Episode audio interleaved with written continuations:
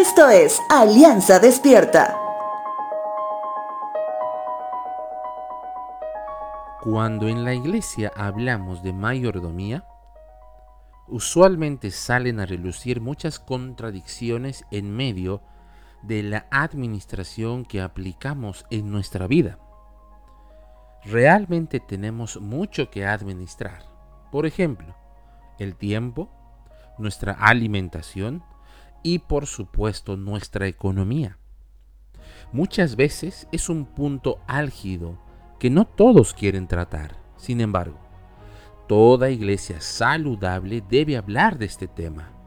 Y cuando hablamos solemos empezar con el principio base que es citado en el capítulo 24 de los Salmos, que dice, La tierra es del Señor y todo lo que hay en ella. El mundo y todos sus habitantes le pertenecen.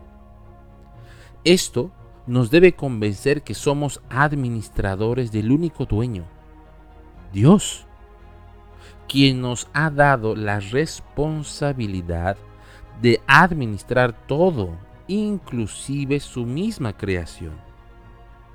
Los mares, los animales, que dicho sea de paso, la humanidad no lo ha hecho muy bien, tomando en cuenta los niveles de contaminación de los océanos y la lista larga de animales que se van extinguiendo con el pasar de los años.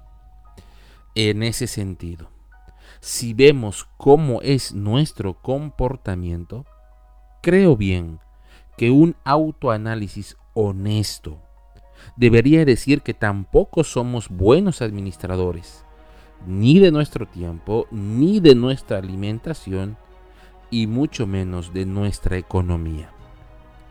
Mateo 6:21 dice lo siguiente, donde esté tu tesoro, allí estarán también los deseos de tu corazón.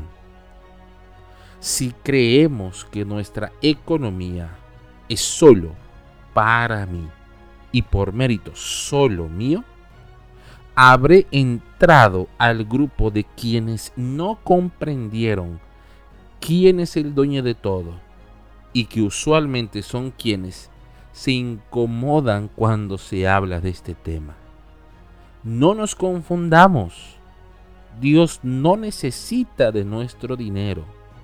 Él es dueño del oro y la plata. Quien necesita dar somos nosotros para evitar que el corazón engañoso tome control de algo que no le pertenece.